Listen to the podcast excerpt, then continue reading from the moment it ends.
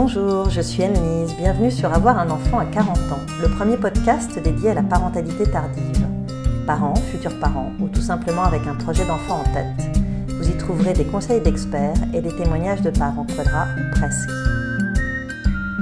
PMA, trois lettres qui font peur, qui évoquent des parcours souvent longs et compliqués, pour les femmes bien sûr, au cœur du protocole médical, mais pour les hommes aussi, ces grands oubliés, dont on minimise les questionnements, les doutes et parfois la souffrance. Aujourd'hui, je reçois Benoît pour nous parler du parcours de PMA côté papa. Bonjour Benoît. Bonjour Annelise. Peux-tu te présenter en quelques mots à nos auditeurs, nous dire qui tu es, ce que tu fais, de qui est composée ta famille? Mhm. Alors j'ai 45 ans. Euh, J'exerce euh, le métier de l'accompagnement humain sous deux angles, coach professionnel en entreprise et puis euh, gestalt euh, thérapeute, euh, où je- j'accompagne notamment des hommes, des femmes et des couples euh, euh, en processus de, de PMA euh, principalement. D'accord, tu es papa? Je suis papa d'un petit Marius qui a 14 mois. Voilà. Euh, qui, euh, je l'expliquerai dans mon parcours pour expliquer comment il est venu euh, au monde. Bien mais en tout sûr. cas, j'ai ce, ce bonheur-là. Bien sûr. Exactement. Et ta compagne, euh, à quel âge? Alors, ma femme a 44 ans, voilà, bientôt 45 et 44 ans. Et euh, donc, euh, donc, pour le coup, c'est une grossesse euh, tardive. Tardive, Voilà. absolument. Voilà. Ok. Euh, bah écoute, j'aimerais bien justement qu'on revienne sur ton euh, parcours pour devenir papa. Et on va peut-être juste commencer par la rencontre, le désir d'enfant. voilà, que tu m'expliques un petit peu comment comment s'est passé tout ça. Alors, on s'est rencontrés, on devait avoir grosso modo 38-39 ans, euh, par le biais de nos familles respectives, parce que euh, une des tantes de ma femme euh, était une amie d'enfance de, de ma mère. Donc voilà, donc c'était nos deux familles se connaissaient, mais nous on se connaissait pas, voilà étonnamment. Et donc on s'est rencontrés assez tardivement. Euh, et puis lorsqu'on on est, euh, on a formé un couple pour le coup. Euh, assez rapidement, on a, c'était une évidence pour nous de, de vouloir euh, vivre, vivre ensemble. Et le, le projet de bébé est venu très rapidement, au bout de, de 6-8 mois. Voilà, donc donc c'était vraiment un, un projet qui, qui était une partie du socle de notre, de notre relation. Voilà. D'accord.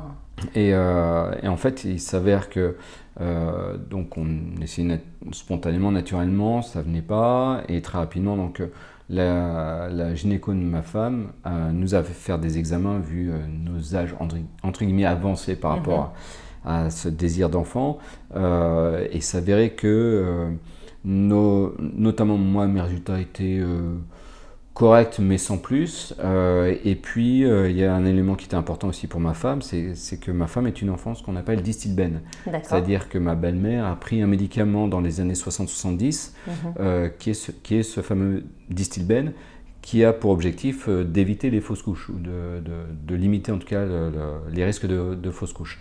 Euh, le problème de ça, c'est que ça ne limitait pas ce risque-là, euh, mais en plus, ça crée des problèmes de- de- d'infertilité chez au moins les femmes. Les hommes, on ne sait pas trop, en tout cas, il, y a peut-être des études euh, que je ne connais pas. En tout cas, chez la femme, euh, il y a les, femmes issues de, de mères euh, qui ont pris le distilben euh, ont des risques de- d'infertilité. Voilà. Donc, donc nos, deux, nos deux profils médicaux, on va dire ça comme ça, ont fait que la gynéco nous a fortement invités à nous engager très très rapidement dans, une, dans un parcours de PMA. Euh, voilà, et donc, euh, donc on, s'y est engagé sans Mhm. savoir du tout dans, dans ce dans quoi on, s'engageait. Ouais. vraiment. Vous, vous étiez renseigné un petit peu sur la question Vous aviez des amis qui étaient passés par là Alors, euh, on s'était pas renseigné, on s'est renseigné un petit peu sur Internet pour savoir de quoi il s'agissait, mais on avait posé des questions de façon euh, à la gynéco, ça c'était quand même l'essentiel. Euh, et puis après, des amis qui, qui étaient passés par là, on ne savait pas, en tout cas on n'avait pas posé la question à des, des amis, et en fait il s'avérait plus tard qu'on on a su que certains couples euh, autour de nous, euh, des amis, euh, étaient en, processus de PMA à ce moment-là, voilà, En même temps que vous, en même temps que nous, et puis même depuis plusieurs années, voilà, Ouais. certains. sans, sans forcément en parler, parce Sans que parler. on va, on va y revenir, mais c'est quand même quelque chose en- encore d'assez d'assez tabou, qu'on Ouais, a du mal à assumer, intime bien Absolument. sûr. Absolument, tout à fait. Donc, euh, donc voilà, donc on s'est, euh, on s'est inscrit dans ce, dans ce, dans ce parcours-là de, de, PMA avec une, une, première tentative qui nous a donné de l'espoir puisqu'il y a eu un embryon qui s'est développé euh, pendant, euh, pendant cette semaine. Alors c'était euh, insémination ou FIV? C'était une FIV. Directement C'était directement on, une FIV. On ne vous a pas proposé l'insémination parce qu'on a considéré que... Vu l'âge, vu nos âges respectifs, vu nos, nos examens médicaux, il fallait passer directement par une, par une FIV. Voilà. Et précisément par une ICSI. Enfin, c'est un terme spécifique où, euh, où ils prennent entre guillemets les champions, les meilleurs spermatozoïdes euh, pour les, euh, les mettre dans les oocytes de, qui sont ponctionnés en fait. C'est une façon d'optimiser les chances de réussite de la FIV en fait. Exactement, exactement.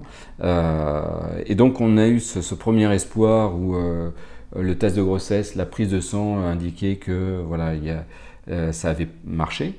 En tout cas, euh, l'anidation s'était faite euh, et que ça se développait. Et en fait, l'échographie où on était censé entendre le, cœur, en fait, là, on n'a rien entendu. Donc, c'est là qu'on a su qu'il y avait une fausse couche à cette semaine, en fait. Voilà. Donc, première grosse déception. Après, déjà, un parcours qui est qui est fatigant, parce que c'est c'est un parcours fatigant, j'en ai pas encore parlé, mais c'est un parcours fatigant euh, qui nécessite énormément de disponibilité physique, psychique. Et euh, donc là, premier échec qui est, euh, pas facile à encaisser. après, on se pose la question de savoir si on a envie de continuer ou pas. Pour nous, c'était une évidence.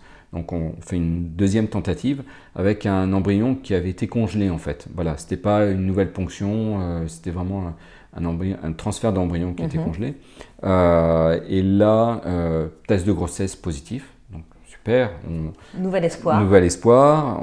et d'un côté, on, quand même, on, est attentif à ne pas trop se réjouir euh, en avance. et là, rendez-vous chez la gynéco et on découvre que c'est un œuf clair. On ne savait pas du tout ce que c'était qu'un œuf clair. Donc, en fait, grosso modo, c'est comme une une coquille d'œuf en fait qui grossit euh, chez la femme, euh, sauf que à l'intérieur ce n'est que du vide. Voilà. Euh, donc, donc là aussi c'est c'est grosse déception. Et puis pour ma femme, bah, que ce soit pour la première ou deuxième tentative, c'est un, examen, un, un, acte médical qui est un curtage. Voilà, sous anesthésie générale, donc c'est pas réable non plus. et pour nous, pour autant, ça n'a pas réduit notre envie d'être parent. Donc on, fait une, autre tentative à chaque fois, et grosso modo il y a six mois entre les tentatives. Euh, et, euh, et euh, cette troisième tentative, il y a un transfert d'embryon mais ça donne rien. Et quatrième tentative, transfert d'embryon qui ne donne rien non plus. Donc là, on en était à quatre tentatives donc, sur 4 ans, ça fait à peu près Sur euh, un peu moins 2 ans et demi. 2 ans et demi, deux, deux, ans et demi à peu près. Euh, donc vraiment fatigant, vraiment, vraiment fatigant. Euh, et, puis, euh, et puis justement, on avait besoin de se poser, donc on, on hmm. se pose. Euh, une personne parle à ma femme d'une cure spécifique pour la fertilité qui, qui est dans les Landes à Salis de Berne. et en fait, donc ça dure trois semaines. Euh, et là, justement, c'est l'occasion pour, euh, pour euh, une femme qui est dans ce parcours-là de mettre son corps au repos et de, prendre soin d'elle. Donc ça, c'est et physiquement et finalement par voie de conséquence psychiquement aussi potentiellement. Donc ça, c'est ça fait du bien. Alors, on va peut-être, parce que là on va, vite dans l'histoire, on va faire un petit peu étape par étape. Juste pendant ces deux ans et demi, donc au cours desquels vous enchaînez les fives et les échecs, comment est-ce que ça se passe entre vous comment est-ce qu'on fait pour euh, justement euh, accepter ces choses? Comment tu trouves ta place euh, par mm. rapport à ça? Alors, il y, a plusieurs choses. Je pense que c'est déjà l'accueil des résultats des examens. moi, quand on me dit que le spermogramme n'est pas terrible, mais il n'est pas catastrophique, mais il n'est pas terrible, ça me surprend énormément parce que je ne m'attendais pas à ça. Alors, peut-être c'était une croyance certainement liée au fait que euh, du côté de, ma mère, euh, ils sont 8 enfants. Du côté de mon père, ils sont 6. Euh, je suis le dernier de 4. Enfin voilà. je suis entouré quand même de, de, de familles où il y, a, il y a beaucoup d'enfants et de petits-enfants, etc. Donc, me dire, tiens, là, je, je n'ai pas spontanément ou aussi facilement accès à ça, ça me, ça me surprenait en fait. Voilà. Donc, j'ai. J'ai dû encaisser le, le, coup. Enfin, c'était plus du questionnement. Voilà, je me dis, mais pourquoi? Qu'est-ce qui se passe Qu'est-ce qui, qu'est-ce qui fait que ça ne marche pas Sans avoir de réponse à ça. Hein, au, mmh, départ, en posant cette question-là. Euh, Puis après, c'est tout le processus, c'est c'est comprendre comment ça fonctionne, c'est être disponible déjà la, la, la, stimulation, comment ça se passe, euh, où c'est quand même ma femme qui euh, doit avoir un produit qui est injecté pour stimuler euh, euh, les, les, ovaires pour qu'il y ait un maximum d'ovocytes ponctionnés le jour J. et moi, je fais quoi dans tout ça? C'est pas moi qui subis ça. comment je peux être à ma place en tant qu'homme à côté avec ma femme dans ce cadre-là? Donc il y a une évidence pour moi qui, était là, c'était de, demander à ma femme aussi euh, ce dont elle avait besoin. Euh, donc, euh, elle qui, qui, déteste les piqûres déjà dans l'absolu, je lui ai proposé de, de, lui faire les stimulations, même si ce n'était pas au départ évident, parce que je, même si ce n'est pas, pas la vision des, des, des prises, la piqûre d'une prise de sang par exemple ou autre, c'est un stylo avec une pointe. Donc c'est plus petit, je, ne dis pas ça pour minimiser, mais en tout cas c'est pas mm. aussi impressionnant, mais quand même. Et, euh, et voilà, et c'est quand même très particulier de faire ce geste-là euh, à heure fixe euh, tous les jours. Et donc si on est un moment, si on fait ça à 10h du soir, si on est chez des amis, bah, il faut un moment sortir de la pièce et aller s'isoler pour faire ça. Et pour toi, en tant qu'homme, c'est une façon de participer un peu au protocole médical Totalement, total, totalement. Bah, le, le moi, il n'y avait pas d'autres éléments dans mon hygiène de vie qui faisaient qu'il euh, y avait des points d'alerte parce que je ne fume pas, je bois très modérément. Enfin voilà, la nourriture ne semble pas euh, un point euh, d'attention par rapport à ça, en tout cas en apparence. Voilà, donc. tu ne pouvais rien faire de plus par rapport à toi-même, exactement. si ce n'est de, de, l'accompagner et de participer d'une façon ou d'une autre au, protocole médical. Exactement. Et pour, pour ça, ça nécessitait vraiment qu'on se, qu'on communique tous les deux, qu'on se dise les choses, ce qu'on ressent, euh, euh, de quoi chacun euh, a besoin, et puis a besoin l'un vis-à-vis de l'autre aussi. c'est pas qu'individuellement, mais c'est l'un vis-à-vis de l'autre pour, pour être soutenant. voilà, ça c'est extrêmement important. Donc il y a un processus médical soit, mais derrière ça, c'est c'est comment être soutien l'un vis-à-vis de l'autre c'est un processus où finalement, ce dont je me suis rendu compte, c'est que la façon dont j'ai vécu moi en tant qu'homme, c'est à un moment, je, me sentais soutenant pour ma femme et d'autres moments, je me sentais soutenu par ma femme. Donc euh, voilà, c'était... Euh, c'était quelque chose de relativement équilibré. Oui, oui, oui. Et, pour, pour, parler des aspects un peu plus pratiques, euh, euh, faire des recueils de sperme à chaque fois, c'est quelque chose qui est assez, euh, assez sordide, j'imagine. Oui, il y a un côté, pour utiliser le terme glauque, c'est oui. oui, c'est se dire, ben, ça peut paraître paradoxal, c'est se, faire un enfant seul en fait. C'est se dire, je suis seul dans une pièce, alors que dans ma représentation de, de l'apparition d'un d'un enfant, c'est euh, deux corps qui se rejoignent. Euh, quand je dis ça, j'ai bien conscience qu'il y a d'autres manières aujourd'hui d'avoir des enfants pour les couples homosexuels, les mamans solo, etc. Ou, des personnes qui ont besoin d'un don soit de sperme, soit d'ovocytes, parce mm. qu'il y, a quelque chose qui, qui nécessite un, accompagnement médical mm-hmm. encore plus avancé. Mais là, euh, là, pour le coup, se dire je fais un enfant comme ça, c'est c'est vraiment pas terrible, ça c'est clair. Et, à aucun moment on t'a proposé que ta compagne soit avec toi dans ces moments-là parce que c'est quand même un peu moins artificiel euh, Alors non, alors je m'étais posé la question en fait, mais tout simplement parce que euh, au moment où, moi ça se passait, euh, ma femme était dans sa chambre en attendant d'avoir la ponction de ses oocytes en fait.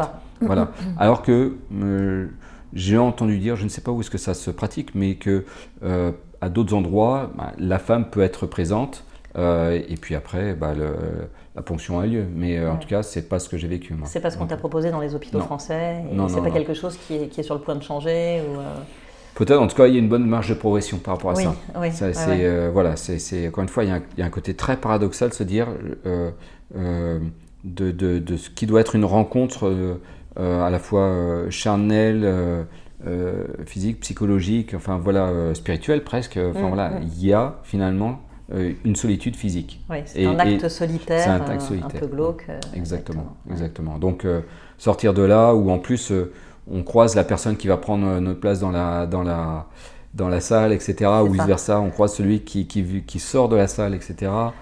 C'est c'est très particulier. Ah j'imagine. j'imagine. Et Quel, quel regard portait votre entourage par rapport à, à, ce, à, ce, parcours? Déjà, est-ce que vous en avez parlé, vous, spontanément? Alors, on, déjà, on en a parlé ensemble, tous les deux, sur le fait de savoir si on en parlait autour de nous ou pas. Donc, c'est déjà, on a pris cette décision ensemble. Et c'était clair pour nous deux que euh, on ne voulait pas en faire un tabou, voire un secret, etc. Mhm. Euh, donc, on en a parlé euh, tout de suite à notre famille, à notre entourage, nos amis, et même moi, je suis indépendant, mais euh, ma femme en a parlé à son, responsable hiérarchique aussi, parce qu'il y a des moments où il fallait qu'elle s'absente pour des examens, etc. Et au moins que son responsable hiérarchique avec euh, lequel ça se passe bien et qui, était compréhensif euh, et qui a été soutenant pour le coup aussi, et ça c'est extrêmement important aussi, bah fait que tout le monde était informé de là où nous en étions. Cette transparence vous a plutôt aidé en fait pour nous, oui. Ça, ça, nous semblait indispensable. Ça nous semblait indispensable. Après, je respecte ceux qui décident de ne pas en parler. Euh, voilà. Euh, et, du coup, quelle était l'attitude de, votre entourage euh, familial? Alors, tu, disais que professionnellement, euh, voilà, ça s'est plutôt bien passé. Et votre entourage familial, quand, quand il prenait des nouvelles, enfin, quand justement, toi, en, tant qu'homme, mhm. comment est-ce que tu vivais les choses? Est-ce qu'on parlait plutôt de ta femme Qu'on demandait plutôt comment elle, elle allait ou... Alors, c'est, merci. C'est exactement ça. C'est qu'à un moment, une amie, en fait, qui pourtant est passée par un parcours de, de PMA, euh, la première question qu'elle me pose, c'est comment va ta femme? Et là, je, lui dis, mais, mais qu'est-ce qui fait que tu poses cette question vis-à-vis de ma femme, mais pas de moi euh, euh, sans être auto-centré pour autant, mais ça me questionnait. Et, et elle me dit, bah, c'est quand même ta femme qui, qui subit tout le traitement. Elle a raison et elle n'a pas raison. Voilà, elle a raison parce qu'effectivement, c'est elle qui subit le, le, traitement, mais ça veut dire que ça, ça montre une, une, vision très médicalisée de ce parcours-là et ça met totalement de côté la manière dont on peut le vivre sur le plan psychologique, émotionnel, voire corporel aussi. Euh, et, ça nous met, nous les hommes, de côté en fait. Voire ça, ça, ça, ça, fait de nous uniquement presque des géniteurs. C'est, Bien on, sûr. On, on, est un géniteur. Donc euh, c'est, c'est pas une un statut que j'accepte euh, voilà, facilement. Que facilement voilà. Euh, c'est pas comme ça que je le vis. Euh, et, et, pour le coup, et je, je, je, ne suis pas une partie du processus, je fais partie du processus en tant que tel avec, avec ma femme. Voilà. Bien sûr. donc, donc résultat, ça, ça, cette question m'a agacé aussi. Ça m'a questionné et ça m'a agacé parce que je me suis dit, tiens, c'est quand même étonnant, de, même de sa part, alors qu'elle qu'elle connaît ce parcours-là. En plus. Euh, voilà, qu'elle qu'elle réagisse de cette manière-là, mais ça part de, son, de sa manière aussi d'avoir vécu son parcours. Voilà. Bien sûr. Euh, après, l'aspect psy aussi, un moment où, lors du premier échec de, de FIV, où euh, où euh, notre, euh, la gynéco, j'allais dire notre gynéco, parce que finalement c'est sous une certaine forme ma gynéco aussi, hein, mhm. dans ce processus-là.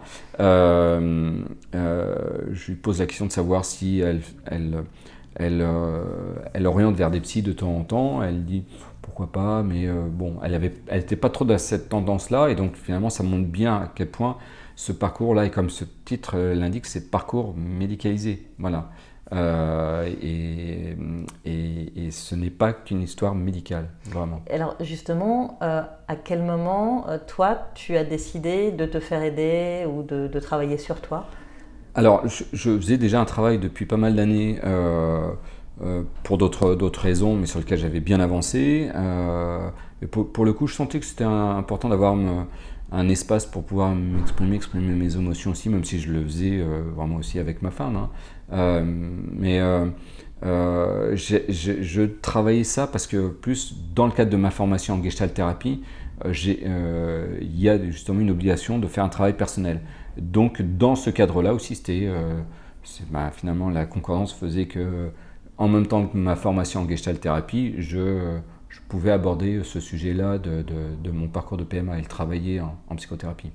Est-ce que tu penses que tu, tu, aurais pu avoir tendance, euh, sans, sans, cet accompagnement, sans ce travail sur toi, à nier tes émotions? Est-ce que tu penses que ça peut arriver à certains hommes, pour le coup, qui sont en parcours, à ne pas s'autoriser à se plaindre, à souffrir euh, à, avoir de la, de, la, tristesse ou du ressentiment par rapport à ce qui se passe? Oui, clairement, sachant que le, le, avant de faire ce travail euh, thérapeutique, avant de commencer tout ce travail thérapeutique, je dirais même, effectivement, j'étais quelqu'un qui avait plutôt du mal à être en contact avec ses émotions, avec mes émotions. Et, et donc, c'est tout ce travail-là qui m'a permis d'avancer, de cheminer, notamment là-dessus, et d'aujourd'hui de pouvoir euh, supporter en fait ce parcours-là. Ça ne veut pas dire que ça a été facile. Euh, c'est pas parce que j'avais fait un travail déjà euh, personnel que euh, tout était facile pour autant, mais en tout cas, je, me sentais suffisamment armé pour pouvoir avancer sans, sans m'écrouler dans ce parcours-là. Voilà. et puis, et puis c'était aussi parce que je suis avec une femme aussi qui qui me permet d'accueillir aussi ces émotions-là aussi. Donc ça, c'est extrêmement important. Et je, je, redis ce que je disais précédemment, mais on communique beaucoup, on, parle de ce qu'on vit, de la manière dont on le vit, etc. Et qu'on sait qu'on peut être soutien l'un envers l'autre, en fait. Donc ça, c'est ça c'est essentiel aussi. Voilà. Euh, mais j'avais déjà quand même balayé pas mal de choses de mon histoire personnelle qui faisait que j'étais euh, j'étais quand même euh, suffisamment armé pour pouvoir avancer dans ce parcours-là. Absolument.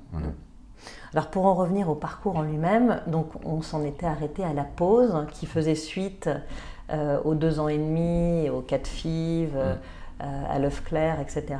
Donc là, vous décidez de, faire une pause parce que c'est il y a de la fatigue, il y a un ras-le-bol, enfin, c'est quelque chose qui, s'impose. Euh, de, soi-même Oui, en fait, c'est quelque chose qui est toujours présent en fond. En fait, c'est un peu comme un fil rouge dans sa vie où on sait que c'est là. Voilà, c'est dans, dans l'air un peu. Euh, il y a des moments ça, ça revient au premier plan parce que ben, il faut faire une prise de sang, parce qu'il mhm. faut refaire peut-être un examen euh, du côté de la femme ou de l'homme, etc. Donc euh, finalement ça, ça revient au premier plan, ça repart derrière. Enfin voilà, c'est un mouvement constant en fait. Voilà.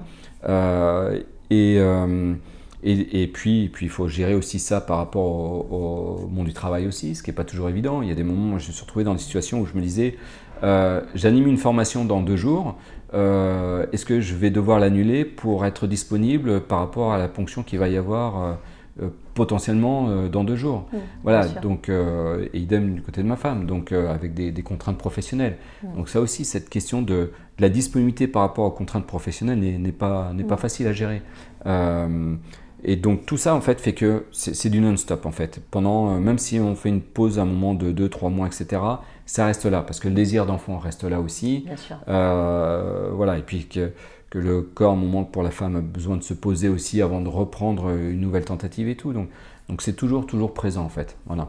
Euh, et donc c'est pour ça que c'était intéressant que ma femme fasse cette cure. Si... Donc une cure de fertilité. Une cure de fertilité, oui. Euh, donc dans... Alors ça se fait où et ça, ça, consiste en quoi une cure de fertilité? Alors c'est, euh, je dis ça de mémoire. Alors c'est dans les Landes à Salis de Béarn. Mhm. De mémoire, c'était euh, une heure et demie ou deux heures par jour, euh, où euh, il y a des aspects très gynécologiques de, cure. Je n'ai pas le détail en tête. Oui, bien sûr. mais voilà, c'est plutôt, c'est plutôt une approche gynécologique de, de, la cure, en fait. Voilà. D'accord.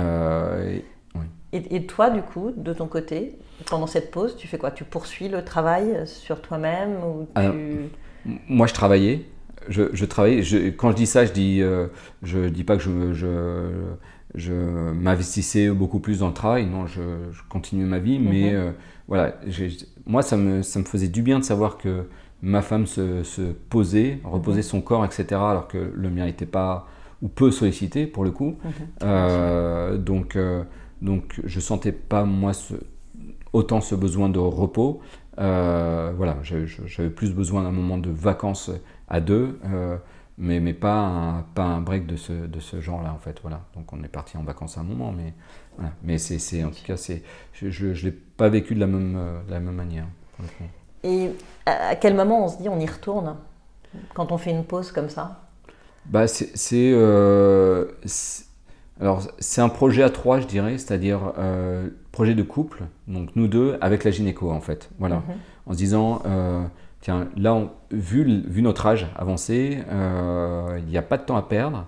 Euh, quand je dis ça, il n'y a pas de temps à perdre, c'est que euh, plus, plus l'âge avance, notamment plus la qualité des oocytes diminue, et la réserve oocytaire diminue aussi.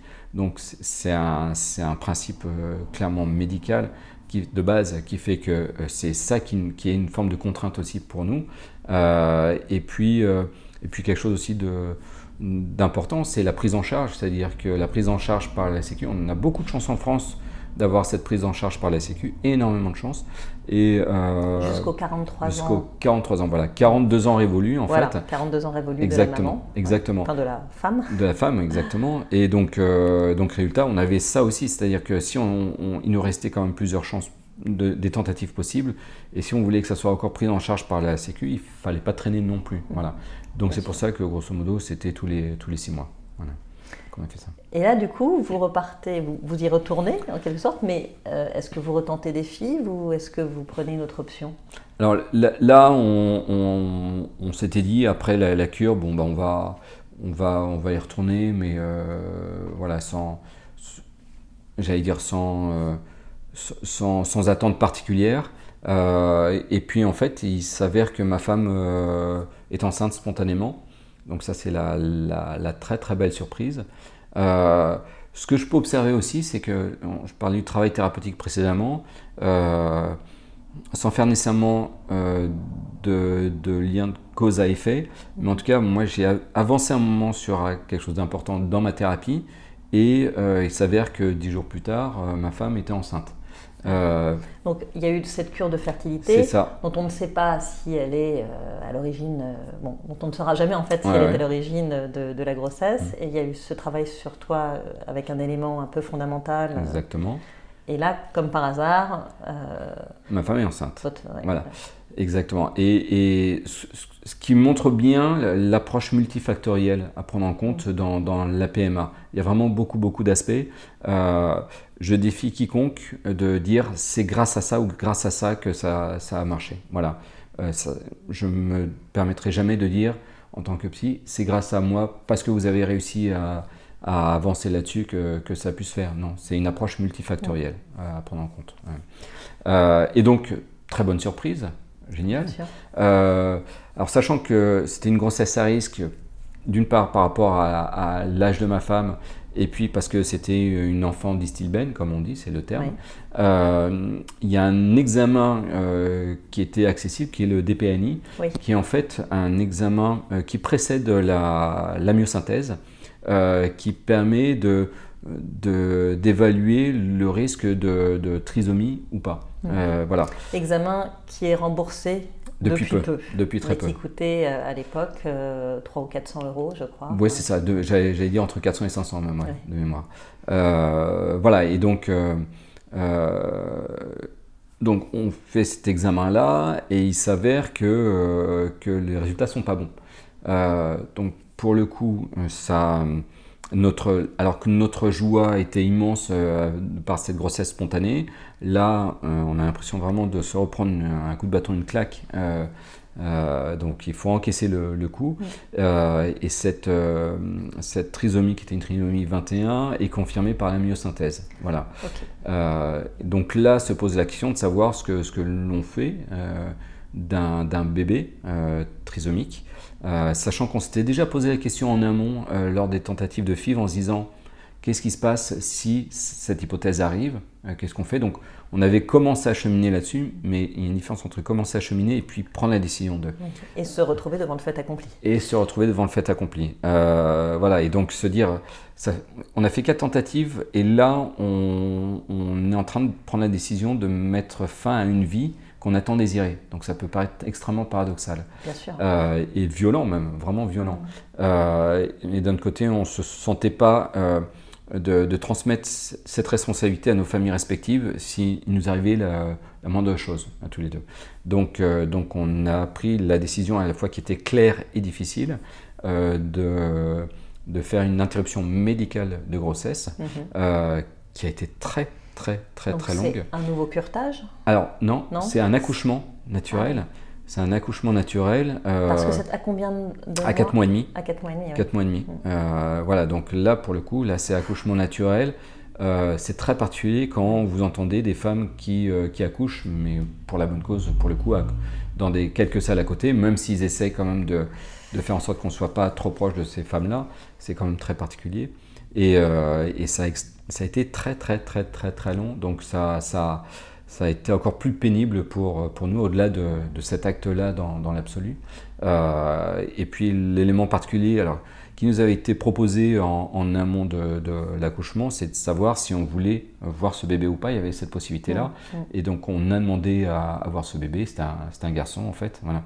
Mais euh, à la fois c'est beaucoup de tristesse et à la fois euh, c'est une décision que, qui était très claire pour nous et, et qu'on n'a jamais remise en question en fait. Voilà.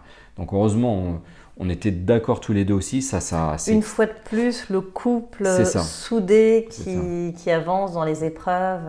Exactement. Ça, c'est essentiel. C'est la base. C'est essentiel. Ouais. Ce qui est essentiel, c'est soudé. Et ce qui nous a permis d'être soudés aussi, c'est de, de, de, réussir non seulement à partager nos points de vue, mais aussi à, à être soutenant l'un vis-à-vis de l'autre aussi. Ça, c'est extrêmement, extrêmement et important. Et à être d'accord, en fait, à chaque grande décision. C'est ça, c'est ça.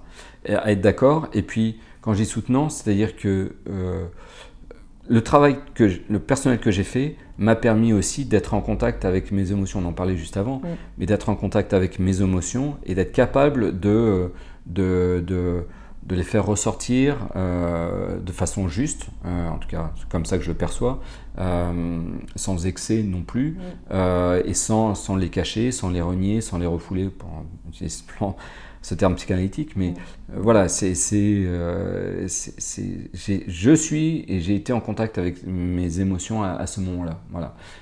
Et, et pouvoir les partager avec ma femme était et extrêmement important. Voilà. Et elle, de son côté, c'est la même chose aussi. Et combien de temps il vous a fallu pour faire le deuil, entre guillemets, euh, de cet enfant que vous avez quand même vu enfin... Ça a été plus, euh, sur plusieurs mois, c'est-à-dire même presque, presque un, un peu plus d'un an. C'est-à-dire, je, je, vais expliquer par rapport à la suite du parcours, -hmm. justement. Donc, on, on à l'issue de ça, euh, on a vu une gynécologue euh, spécialisée dans le distilbène euh, qui nous a dit, vu les examens, vu l'âge de, de ma femme, elle a statistiquement autant de chances de, de tomber enceinte, euh, je déteste d'ailleurs ce terme tomber enceinte, mais d'être enceinte euh, spontanément que par euh, FIV. Donc elle, nous a dit reposez-vous, faites un break pendant six mois et, et, prenez soin de vous et puis pensez éventuellement au don d'ovocytes si vous avez toujours ce désir d'enfant, etc. Donc le don d'ovocytes, on, on, ça nous a permis d'y réfléchir et de de nous engager justement dans, dans ce processus-là. Euh, en France ou en Espagne? en, en, Espagne, parce qu'en France, euh, les délais sont de, en moyenne deux ans. Donc, euh, c'était pas envisageable. Pour donc c'était pas envisageable. et donc on est parti en Espagne. on a eu un premier rendez-vous à, à, Barcelone, où là, pendant, pendant toute la matinée, de nouveau présentation de tout notre parcours, euh, mon spermogramme, enfin voilà. c'est ça. Et justement, et là, le fait de ressasser les choses, ça, ça doit être quelque chose d'un peu, d'un peu épuisant, enfin, malgré les pauses, malgré, malgré tout ça. c'est... Oui, alors à la fois, ça, ça paraissait euh, euh, fatigant de redire tout ça, et, et d'un côté, ça faisait quand même plutôt six mois qu'on n'était plus dans ce processus-là -hmm. aussi, donc bon, c'était une sous une certaine forme, une manière de, nous réengager dans un processus de, pour avoir un enfant, en fait. Euh, et puis, euh, donc, on, a ce rendez-vous-là, ils nous disent comment ça se passe, quel est le processus, le fait qu'ils vont rechercher une donneuse qui soit plutôt en corrélation avec euh, les aspects de, de ma femme, qu'ils vont faire des tests génétiques pour vérifier si la donneuse et moi, on n'est pas porteurs des mêmes gènes qui pourraient être des gènes euh, porteurs de maladies, euh, pour euh, vraiment maximiser la, la compatibilité. Euh, et, puis, euh, et puis on devait avoir un rendez-vous plus tard, et en fait, dix jours après, ma femme tombe de nouveau spontanément enceinte. Voilà. Alors là, du coup, comment on accueille la nouvelle alors, avec beaucoup de prudence, alors, avec de la joie, j'imagine quand même? Alors moi, énormément de joie, énormément de joie. En fait, je, il y avait quelque chose que je pouvais ressentir. Je dis ça, alors, euh, tu vas me dire, je, je, dis ça avec le recul, mais je, vraiment, je le sentais en tant que tel. au moment où c'est arrivé, j'ai été persuadé que jusqu'au dernier jour, c'était possible. J'ai été persuadé de ça. Que cette fois-ci, c'était la bonne. En tout cas, qu'un enfant pouvait arriver jusqu'à la dernière tentative, au dernier, euh, dernier essai, spontané en tout cas. Et, euh, et voilà, et, le, le et, donc, euh, donc euh, j'étais fou de joie, moi, vraiment, vraiment fou de joie, euh, et très attentif, notamment au premier mois, où là, pour le coup, ma femme a, fait du télétravail, a pris soin d'elle. Elle avait déjà pris soin d'elle aussi quand ça avait été une grossesse spontanée la première fois aussi. mais là, elle a fait du télétravail, donc ça c'était bien. elle s'est reposée. Et, en fait, on a fait de nouveau un des PNI qui était bien, pas, pas d'amyosynthèse. Pas et, euh, et, voilà, et Marius est arrivé euh, le, le, 2 janvier. 2 euh, janvier 2018. D'accord. Alors, toi, comment est-ce que tu vis cette grossesse par procuration? Est-ce que tu es là à tous les examens, enfin, à toutes les échographies? Est-ce que tu participes à la préparation à l'accouchement? Est-ce que tu lis des livres sur la question? Alors, avant même la grossesse, en fait, c'est dès, dès, le début du processus de PMA. J'étais présent à quasiment tous les rendez-vous euh, chez la gynéco parce que j'estime, c'est pas parce que c'est un rendez-vous chez sa gynéco, c'est pour ça que je disais notre gynéco en fait. C'est que euh, c'est elle qui nous accompagne tous les deux, c'est pas uniquement ma femme, mais tous les deux dans ce parcours-là. Et donc euh, c'était important pour moi, et je pense pour ma femme aussi, qu'on soit tout le temps ensemble à chaque étape, sauf quelques rares exceptions, par, manque de disponibilité à un moment. voilà. Mais en tout cas, j'étais présent et j'ai essayé d'être présent au maximum. De, du, parcours. Euh, et pendant la grossesse, euh, là, bah, c'est le fait de se réjouir de l'échographie euh, de nouveau, de voir ce, cet embryon fait, devenir fœtus et de se développer de plus en plus, et de, voir son profil, de voir ses mains. Ce qu'on avait vécu déjà une première fois lors de la première grossesse spontanée, mais là, d'être de plus en plus rassuré quand la période est des trois mois et demi, quatre mois, cinq mois euh, passés. Est-ce qu'il y a un moment où, tous les doutes s'envolent Ou est-ce que jusqu'au jour de l'accouchement, il y a quand même une légère angoisse alors, une, petite ombre qui... qui a une vigilance. Une vigilance. Une vigilance, ouais. Pas nécessairement angoisse parce que ça ne travaillait pas plus que ça, mais c'était un peu comme un peu dans l'air quand même. Euh, et pour en venir à, ta question précédente, en fait, finalement, c'est euh, j'étais attentif à ce que ma femme ne ne, fasse pas trop d'efforts. Euh, elle a raisonné, entre guillemets, quand, quand il me semblait que pour moi, euh, il y avait besoin de, se reposer davantage. Euh, donc c'est des choses toutes simples, mais de, de, moi-même de faire les courses, enfin je le fais quand même d'habitude sans qu'elle soit enceinte, mais d'être attentif aux tâches ménagères, de, de, de, continuer à être présent à chaque rendez-vous gynéco. Euh, de, porter des choses lourdes si besoin. Enfin voilà, il y, a, de voir comment elle est installée dans le lit. Il y a des, plein, de, plein d'aspects comme ça. Et puis après, il y a aussi euh, euh, le, fait de ne pas sentir au départ le, bébé, alors qu'elle le, sentait. Mais moi, en posant ma main sur le ventre, je ne le sentais pas. Euh, et en fait, on a fait de l'aptonomie. et c'est lors du premier rendez-vous avec l'aptonome que là j'ai senti le, bébé se lever dans, ma main et quand j'ai changé de position de main, il est venu de nouveau euh, me suivre. Et ça, c'était vraiment pour moi le, premier contact avec. Euh, Réel, et, j'imagine que ça change, enfin, c'est un point, un point marquant. Euh, Énormément. un événement assez marquant de, ces neuf mois. Oui, ouais, tout à fait. Alors c'était, je crois que c'était au cinquième ou sixième mois, de, il me semble, hein, de, de moi, c'est peut-être sixième mois. Voilà, et on a, on a fait plusieurs cours d'autonomie, mais c'est en tout cas à partir de ce moment-là, de ce premier rendez-vous, que j'ai pu sentir après le bébé euh, bouger, etc. Donc ça, c'était un moment fort. Et est-ce que tu penses, euh, j'avance un petit peu sur la suite, mais euh, est-ce que tu penses que, c'est, que l'autonomie, ça influence la relation que tu as avec ton fils aujourd'hui? Ou que ça t'a aidé au moment de, son arrivée? Est-ce que...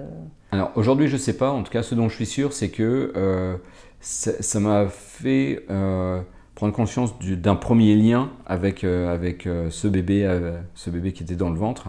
Euh, et que je ne ressentais pas précédemment. Donc, euh, donc ça, c'était un, moment euh, très important pour moi. après, en tout cas, ça, a été le, début d'un lien. Voilà. C'est là que s'est créé quelque chose entre nous deux. Ça, c'est comme ça que je peux le vivre. voilà. Après, c'est les autres liens, c'est le voir à la naissance et puis c'est l'accompagner depuis sa naissance. Mais... Alors, justement, on va, on va en venir à, à cela. L'accouchement, comment ça se passe? C'est long. C'est long. C'est long parce que euh, parce qu'il voulait pas il voulait pas sortir. Donc résultat, euh, bah, on a attendu, ça a dû mettre 13 heures, un truc comme ça, 13-14 heures. Quand tu dis il ne voulait pas sortir, il était coincé à un des étages du bassin Il était très bien positionné, mais en fait euh, le, le, col s'ouvrait pas, pas, pas, suffisamment. Et en fait quand le col était ouvert, lui ne, ne, ne, descendait pas en fait. Voilà, il ne descendait pas. Donc, donc au bout des, de mémoire 13 heures, bah, ça s'est fini en césarienne.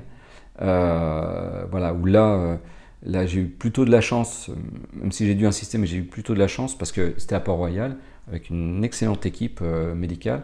où là, j'ai demandé à être présent au moment de la césarienne.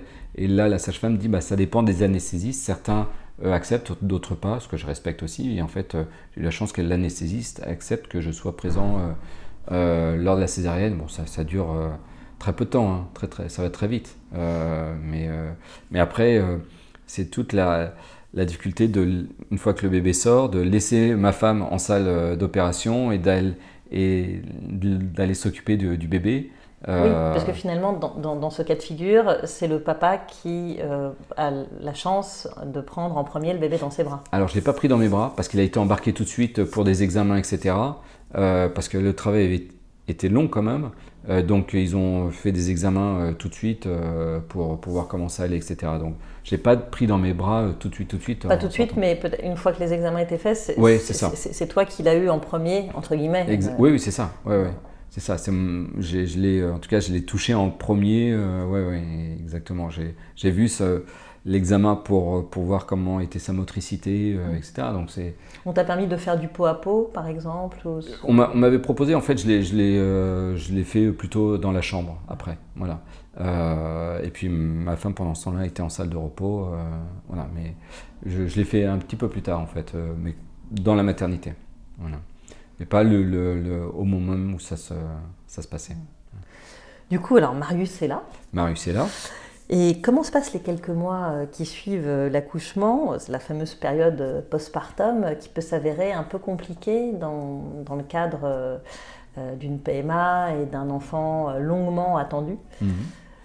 Est-ce que, est que vous étiez prêt? Enfin, est-ce que toi, surtout, tu étais prêt Alors, je ne sais pas si ça se prépare en tant que tel. Enfin, dans le sens où, euh, où euh, dans ma vision des choses, c'est quelque chose qui, se co-construit. Peut-être que si j'ai un deuxième enfant, euh, ça serait différent. Peut-être que si ça avait été une fille, peut-être que ça serait différent. Peut-être que ça avait été un autre garçon, mais avec quelque chose que je sentirais différent, ça serait différent aussi. Donc c'est difficile de, de, répondre à ça.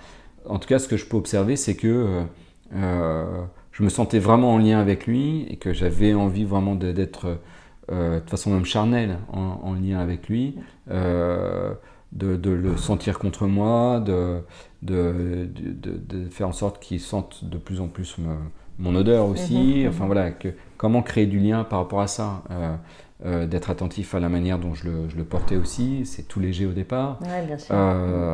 voilà, donc c'est de faire en sorte aussi que quand, quand ma femme ne pouvait pas au départ le, porter, ben, je, je m'en occupais je lui ai donné son premier bain à la maternité, euh, c'était un moment fort aussi. Euh, avoir cet être qui peut paraître, en tout cas qui pouvait me paraître euh, tout fragile, voilà, peur de le casser. Ouais, donc, bien sûr.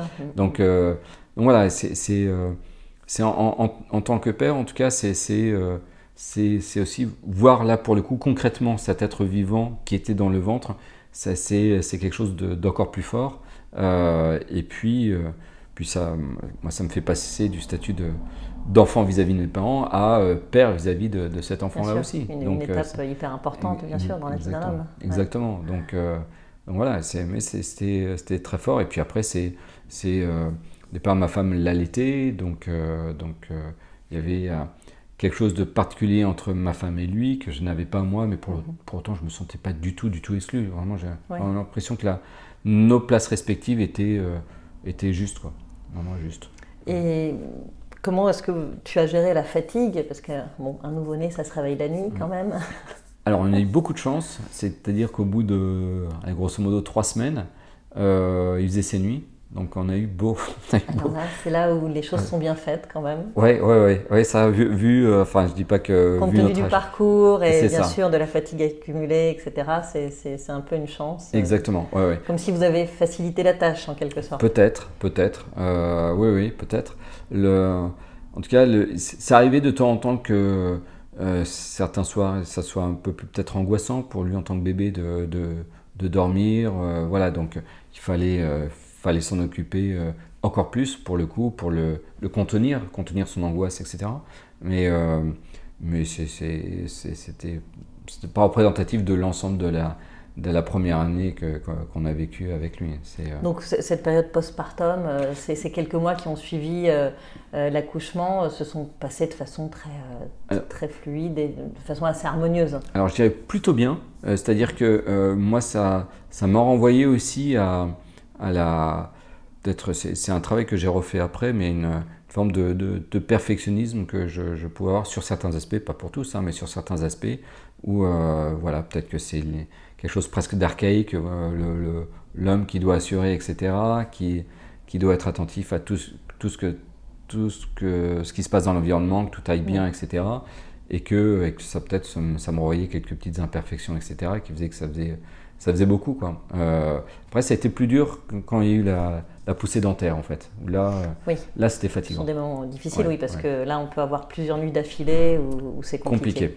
Et plusieurs nuits d'affilée où on ne dort pas. Euh, ça. Euh, passer 40 ans, il faut quand même le dire, c'est pas évident. Exactement. exactement. évident pour récupérer.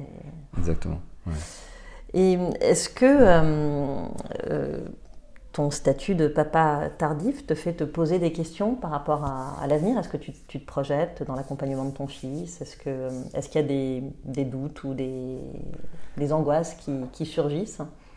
Alors, en, tout cas, c'est de, me dire comment euh, je peux l'accompagner au mieux, comment je peux l'accompagner au mieux euh, euh, dans, son, dans son début de vie. Je m'explique par là, c'est dans, dans les bases qui sont en train de se construire pour que euh, euh, dans le développement de son autonomie, après, il soit suffisamment bien avec lui-même pour, pour, je dirais bien, suffisamment bien vivre sa vie en tant qu'adulte. Voilà. Donc c'est et là aussi, je fais aussi bien que possible. Voilà. Donc avec avec oui, tu, ne vis pas dans l'angoisse de ce qui peut arriver ça, peut arriver de temps en temps si, si je me dis, tiens, là, je peux me projeter de temps en temps si en disant tiens, euh, si euh, s'il fait une mauvaise rencontre à un moment, qu'est-ce qui, euh, qu'est-ce qui pourrait lui arriver Est-ce qu'il aurait de quoi se défendre Est-ce qu'il serait suffisamment armé, mais dans le sens psychologique, pour, pour se défendre aussi Voilà, c'est pas qu'une agression physique, hein, ça peut être aussi psychologique. voilà. Mm. donc c'est en tout cas, c'est, comment, comment lui permettre d'être suffisamment bien avec lui-même pour pouvoir euh, euh, avancer dans les vies en fait. Euh, Avoir toutes les armes et tout ce qu'il faut pour, pour avancer. Ouais, ouais. Et encore le terme arme, je. Oui, c'est pas forcément le, plus heureux. En tout cas, toutes les ressources plutôt. Oui, voilà. Toutes les, les, ressources pour, pour, pour suffisamment avancer, suffisamment bien, voilà, pour lui. Voilà. Après, ça, ça, libre à lui de dire après. Bien sûr. La manière dont il aura, on verra dans quelques années, la manière dont il aura vécu son, son éducation aussi, à notre égard. Et est-ce que vous envisagez un deuxième enfant? Bon, On aimerait bien, en tout cas on ne se met pas de pression. Euh, si ça vient, tant mieux. Si ça vient pas, ce n'est pas grave. On a déjà énormément de chance de, d'être parents. Euh, on estime qu'on a été parents deux fois, puisqu'il y a eu cette, cette première grossesse, et on, considère que ça a, été un premier enfant, donc Marius est le deuxième enfant de la famille. Euh, ça, c'est important pour nous. et que s'il y a un troisième enfant, ben, il y aura ça sera, ça sera génial. Euh, S'il n'y en a pas, ce n'est pas grave. Voilà. Mais on, aimerait bien. Mais en tout cas, pas, on, a, on, ne s'inscrit plus dans des parcours de FIV. Oui. voilà, clairement. Ce sera un peu la, la cerise sur le gâteau, Exactement. comme on dit. Et euh, avec un petit peu de, de, recul, quelles conséquences a eu ce, long parcours euh, sur ta vie euh, personnelle et professionnelle? Ben, en, en, fait, comme j'étais en, en cours de formation en gestalt thérapie, euh, petit à petit, ça m'a questionné moi sur ce parcours-là, sur les questions que soulevait ce parcours-là sur le plan psychique. Euh, et puis la réflexion aussi de la gynéco qui, euh, lorsque j'ai posé la question de savoir si elle orientait vers des psys, elle disait oui, pourquoi pas, de temps en temps ça peut arriver, mais c'est pas systématique. Me, me marquer en fait en me disant mais tiens cet aspect psychologique n'est pas suffisamment pris en compte. je pense qu'il y, a beaucoup de personnes qui ont besoin d'être prise en charge, quand je dis ça, c'est être aidé, euh, que ce soit des hommes, des femmes, des couples, euh, que ce soit par une psy homme ou femme. Euh, je dis une parce que c'est souvent des femmes qui sont, psy, en tout cas celles avec lesquelles je, travaille dans ce domaine-là. et puis et puis en fait, ça a été une évidence pour moi de, de faire de ce parcours personnel une, une, aide pour, pour les autres, en fait, pour ceux que j'accompagne. C'est-à-dire que je connais bien ce parcours-là. Alors, je suis bien attentif au fait de, de, de savoir que la manière dont je l'ai vécu est bien personnelle et pas, et pas la manière dont l'autre personne en face de moi qui est en souffrance vit ce parcours-là. Euh, voilà, mais en tout cas, les protocoles, je les connais. Euh, ce que ça implique derrière ça, je, je, je, je connais aussi. Euh, voilà, donc en tout cas, c'est comment, comment ce, ce, parcours personnel est facilitant pour moi dans l'accompagnement des, des hommes, des femmes à titre individuel ou des couples. en processus de PMA, qui viennent souvent me voir plutôt lorsqu'il y a au moins un premier ou un deuxième échec, mais pas en tout début de, parcours. Alors ce qui est dommage d'ailleurs, parce que hum, si j'avais une recommandation à faire, c'est de commencer ce, cet accompagnement-là dès le début. Voilà, justement, on, va y venir. Euh, qu'est-ce que, quel conseil, toi, tu, tu, donnerais euh, au, papa, euh, qui, enfin au papa, aux, aux hommes potentiellement pères qui vivent un, un, parcours de PMA et puis aux couples en général? Alors, plusieurs choses. C'est euh, d'être attentif à la manière dont, euh, dont ce désir d'enfant est partagé au sein de leur couple, dont, euh, dont, dont, ils communiquent aussi ensemble, la manière dont ils, sont, dont ils prennent soin d'eux à titre individuel, que ce soit la femme ou l'homme. si, je donne un exemple concret, si une personne, que ce soit homme ou femme, continue à s'investir dans son travail, en faisant comme s'il n'était pas en parcours de PMA, il y a quelque chose qui peut être questionnant aussi par mm. rapport à ça. Euh, oui, il faut faire de la place pour vivre ce parcours. C'est ça. Il faut, il faut, arriver à faire de la place dans sa vie. On ne peut pas le vivre euh, euh, comme ça, sans rien changer. C'est ça. C'est pas un dossier. c'est pas un dossier. Voilà, pour être un peu caricatural. C'est pas un dossier qu'on gère. et puis, et puis là aussi, c'est quand il y a des hésitations, ne pas hésiter aussi à aller consulter un professionnel de l'accompagnement psychologique, euh, que ce soit, euh, quelle que soit l'approche d'ailleurs psychologique. Euh, et puis après, il y en a certains pour qui, ça je peux le comprendre, c'est pas toujours évident de, de faire cette démarche-là parce qu'ils n'ont pas vu de psy. D'autres ont déjà vu un psy, mais se disent bah, ça va peut-être soulever d'autres questions. Et oui, peut-être que et ça soulève souvent d'autres questions, voilà. mais c'est important de, de, sortir de cette solitude-là parce que euh, on, je, peux imaginer que c'est plus compliqué pour des personnes qui ne connaissent pas ce parcours-là de l'intérieur, qui ne l'ont pas vécu, d'être suffisamment accueillant aussi euh, pour, pour des personnes qui sont dans ce parcours-là. Et quelquefois, même l'environnement peut être même maladroit en disant bah, arrête d'y penser, euh, si, tu ne penses pas, ça va venir tout seul, etc. Voilà, donc, et là, il n'y a rien de plus, plus, plus énervant que d'entendre des, des, injonctions comme ça. C'est vrai qu'on n'a pas trop abordé cette problématique. Euh, euh, toi, tu n'as pas trop subi de, de réflexion dans, dans, ce style dans ton entourage proche ou, ta femme n'a pas, pas Euh, On a eu cette chance-là. Mais je sais que ça arrive, ça arrive à plusieurs oui, parce que ce sont des histoires qu'on entend assez, assez couramment. Oui, L'environnement peut être à la fois soutenant quelquefois et à la fois extrêmement, extrêmement maladroit. Donc, quand je dis environnement, c'est la famille, les amis, etc. Oui, bien sûr. Et c'est plus par mes connaissances du, du sujet. Hein. Oui, c'est rarement euh, volontairement euh, méchant ou agressif. Oui, oui, oui, exactement. Mm. exactement. Eh bien, merci Benoît de t'être prêté au jeu du podcast et de nous avoir confié ton histoire euh, sans tabou. Tu lèves le voile sur ce que vit un homme pendant le parcours de PMA et tu nous rappelles l'importance de se faire accompagner au cours des épreuves. Je rappelle d'ailleurs que tu es gestalt thérapeute et que tu accompagnes régulièrement des hommes et des femmes et des couples en parcours de PMA. Et j'ajoute que tu as développé un programme de formation spécifique à destination des aidants euh, de personnes en infertilité, donc euh, des psys, des sages-femmes, euh, et qu'on peut trouver toutes ces informations sur ton site www.acompa.fr. Merci à vous, chers auditeurs et auditrices de nous avoir écoutés. J'espère que ce podcast vous a intéressé, qu'il a répondu à vos questions et à vos attentes. Pour poursuivre les échanges et la discussion, je vous invite à nous rejoindre sur notre page Facebook. À très bientôt sur Avoir un enfant à 40 ans.